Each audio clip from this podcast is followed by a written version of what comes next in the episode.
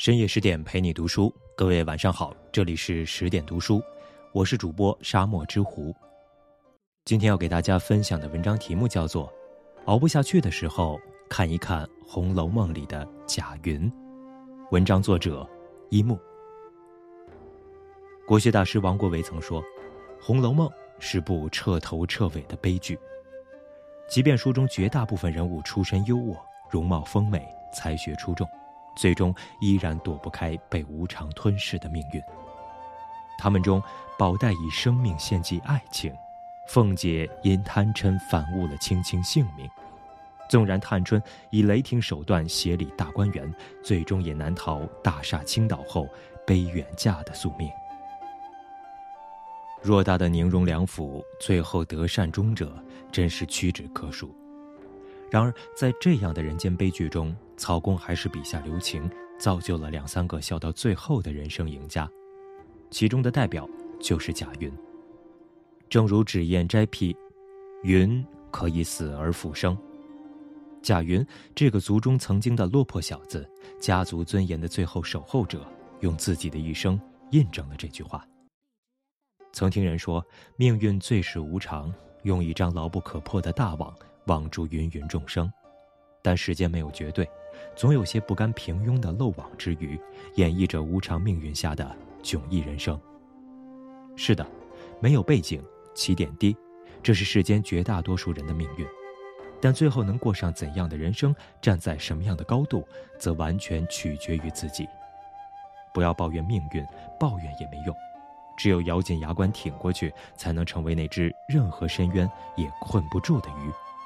因为只要你不认怂，命运就没办法撂倒你。落魄的时候，恶人最多。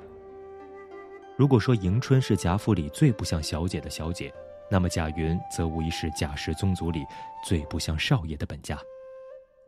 贾云是贾家五婶子的儿子，父亲早亡，寡母替人降衣缝补，挣些散碎银子，以此维持家用。母子俩日子过得很是艰难。穆圣恩贾府将建大观园迎元妃省亲的消息已经传开，正为生计发愁的贾云立即想到，终于可以去谋个正经差事，挣钱养家了。此时的他为了糊口，就像只无头苍蝇般的到处乱窜，却四处无门。这世间穷苦人家的生活从来都是一地鸡毛，对他们而言，每日里醒来抬眼便是真真切切的家徒四壁。绞尽脑汁需要解决的也是日常所需油盐酱醋，而这些尴尬，穷过的人最懂。这一日，贾云入府找到连二叔，期期艾艾的打听可有什么事儿可以交办的。连二叔满不在乎的告诉他：“前儿倒有件事出来，被你婶娘给秦儿。”此刻的贾云纵然心里懊悔万分，脸上依然云淡风轻。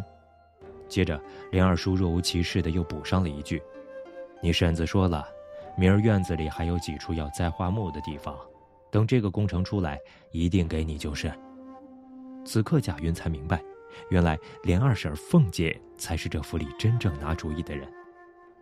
运气真是个奇妙的东西，倒霉的时候生姜不会辣，运气差时凉水都塞牙。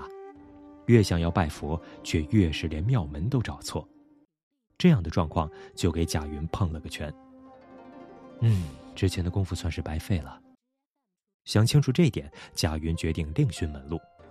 他默默地走出荣国府，一径去到舅舅的香料铺子，硬着头皮求舅舅帮衬，麝香、冰片，每样各四两，待八月节按数送钱过来。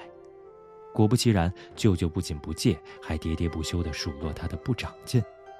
最为夸张的是，当舅舅虚情假意留他在家吃饭时，舅妈又开始在一边哭穷。你难道糊涂了？家里没有米，才去买了半斤面想对付一顿，你却打肿脸充胖子，难不成留外甥挨饿？一边又假惺惺的让女儿去邻居家借面来待客，贾云被臊得无地自容，灰头土脸的逃出舅舅家。世人总怪世事险恶。却不知世道并非一朝变坏，而是身处底层，满目皆是人心凉薄。当你落魄时，你就是个软柿子，只能任人嘲弄，任人欺负。在你落魄时，本就是破事儿最多，恶人最狠。没人挡雨的日子，要学会为自己撑伞。从舅舅家出来，贾云闷闷不乐地站在街头发呆，不想一个醉汉踉踉跄跄地走过来，与他撞个满怀。醉汉一把抓住他，蛮不讲理地嚷嚷道：“你你瞎了眼啊！呃竟然碰起我来了！”此刻的贾云心情本已糟糕透顶，但他依然彬彬有礼地说：“老二，是我鲁莽，确实我冲撞了你。人活一世，总会遇上不如意的事。”不顺眼的人，但可以心生怨怼，但不可以肆无忌惮的表达自己的愤怒。醉汉眯缝着眼，晕了一会儿，待反应过来是贾云后，立马松手陪笑道：“哦啊，原来是云二爷啊，冒犯了。”都说不打不相识，两人就这样站在街头聊了起来。待得知贾云在舅舅处所受的委屈，醉汉主动提出借钱给他。并特地声明，这是朋友间的帮扶，不必有压力。这笔银子解了贾云的燃眉之急，他终于置办到了拿得出手的礼物，为拜见凤姐做准备。第二日，拎着礼物的贾云巴巴的等在凤姐家院门口。当远远看见凤姐被一大群人簇拥着热热闹闹的走出院门时，他立马上前，一口一个婶子，请起安来。然而。凤姐连正眼也不看他，只自顾自往前走。贱货问他一句：“母亲可好？”在困顿中长大的孩子，处事中都自带一股百折不挠的味道。虽然碰了冷脸，但贾云并未打退堂鼓，反而借母亲之名，不露声色地夸赞起凤姐来：“啊，这偌大的府邸，上千口人叫马吃的，也多亏了婶婶干练，才将事事料理得如此周全。”换了别人，怕早就累得不知怎样了。都说伸手不打笑脸人，凤姐抿嘴一笑，不自觉地放慢了脚步，跟他有一搭没一搭地说起话来。贾云趁热打铁，双手奉上那贵重香料，并自谦道：“朋友相扑转让，所赠香料太过贵重，嗯，家里没人配得上用这些，才特意拿来孝敬婶婶您的。”恰巧凤姐需要置办这类端午节礼，也不推诿，便命身边人收了起来。这样一来二往，凤姐也慢慢的记住了这个能说会道的小子。再次见面，贾云也不隐瞒自己的目的，开门见山的求婶子好歹疼我一点，给条活路吧。终于，贾云拿到在大观园里种花木的业务。在账房领取了二百两银子的工程款后，贾云第一时间清偿借款，并立马向商家定下园子所需栽种的树苗。剩余的银两交给母亲打理，家里的日子彻底得到改善。一个人过得好不好，也许不是不够努力，而是梦想在远方，眼光在近旁。而有这样一种人，争取时全力以赴，成事后还能精打细算，毫不马虎。这样的人，即便暂时卑微如尘埃，但终有一日会被命运垂怜。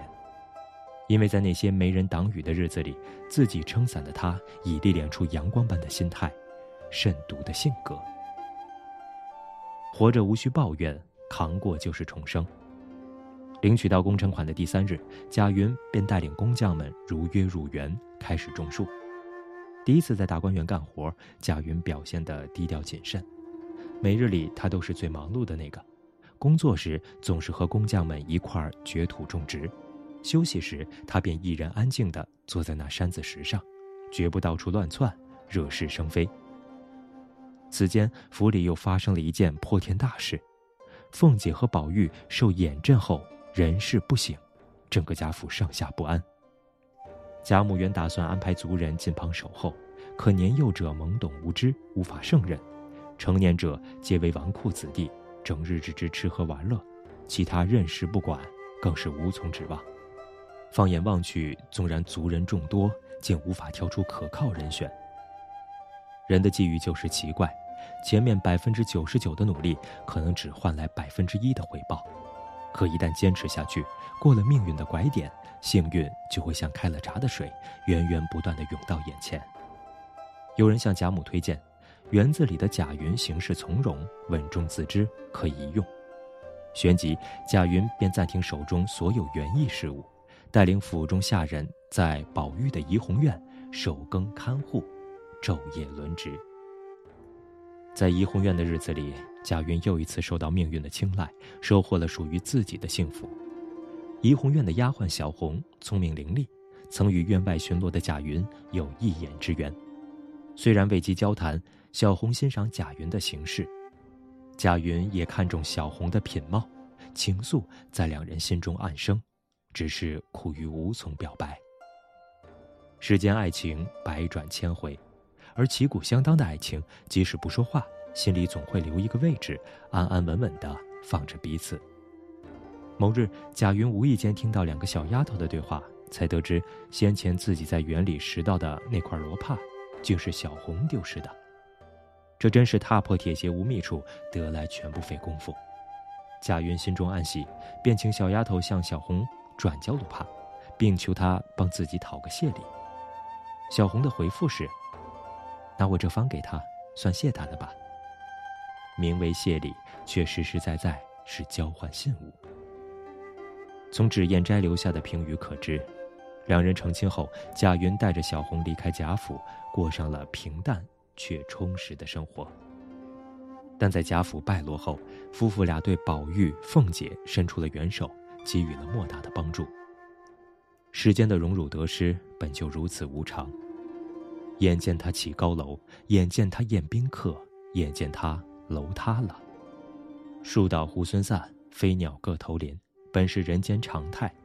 而贾云的此举也为这悲凉人世添加了一抹温暖和光明。有句话说得好，这世界就是一拨人在昼夜不停的高速运转，另一拨人起床发现世界变了。穷困潦倒时，贾云曾经无数次对自己说：“拜托了，你要撑下去。”初入荣府时，无论多苦多累，贾云也告诫自己：“没有不累的生活，熬过去就好了。”最终，他不但收获了事业的成功，也在转角遇到了爱情，实现了真正意义上的人生逆转。每个人的命运都是自我选择的结果，你是怎样的人，内心就会有怎样的渴望，而所有的付出都是为了成就内心那份渴望而必须经历的。其实，这样的付出不是为了证明自己有多了不起，而是在遭遇诱惑时，可以自豪地对自己说。谢谢你，曾经那样的努力过，所以眼前这一切才能不再是诱惑。与君共勉。好了，这就是本期的十点读书，更多美文请继续关注十点读书，也欢迎把我们推荐给你的朋友和家人，一起在阅读里成为更好的自己。我是主播沙漠之狐，我们下期再见。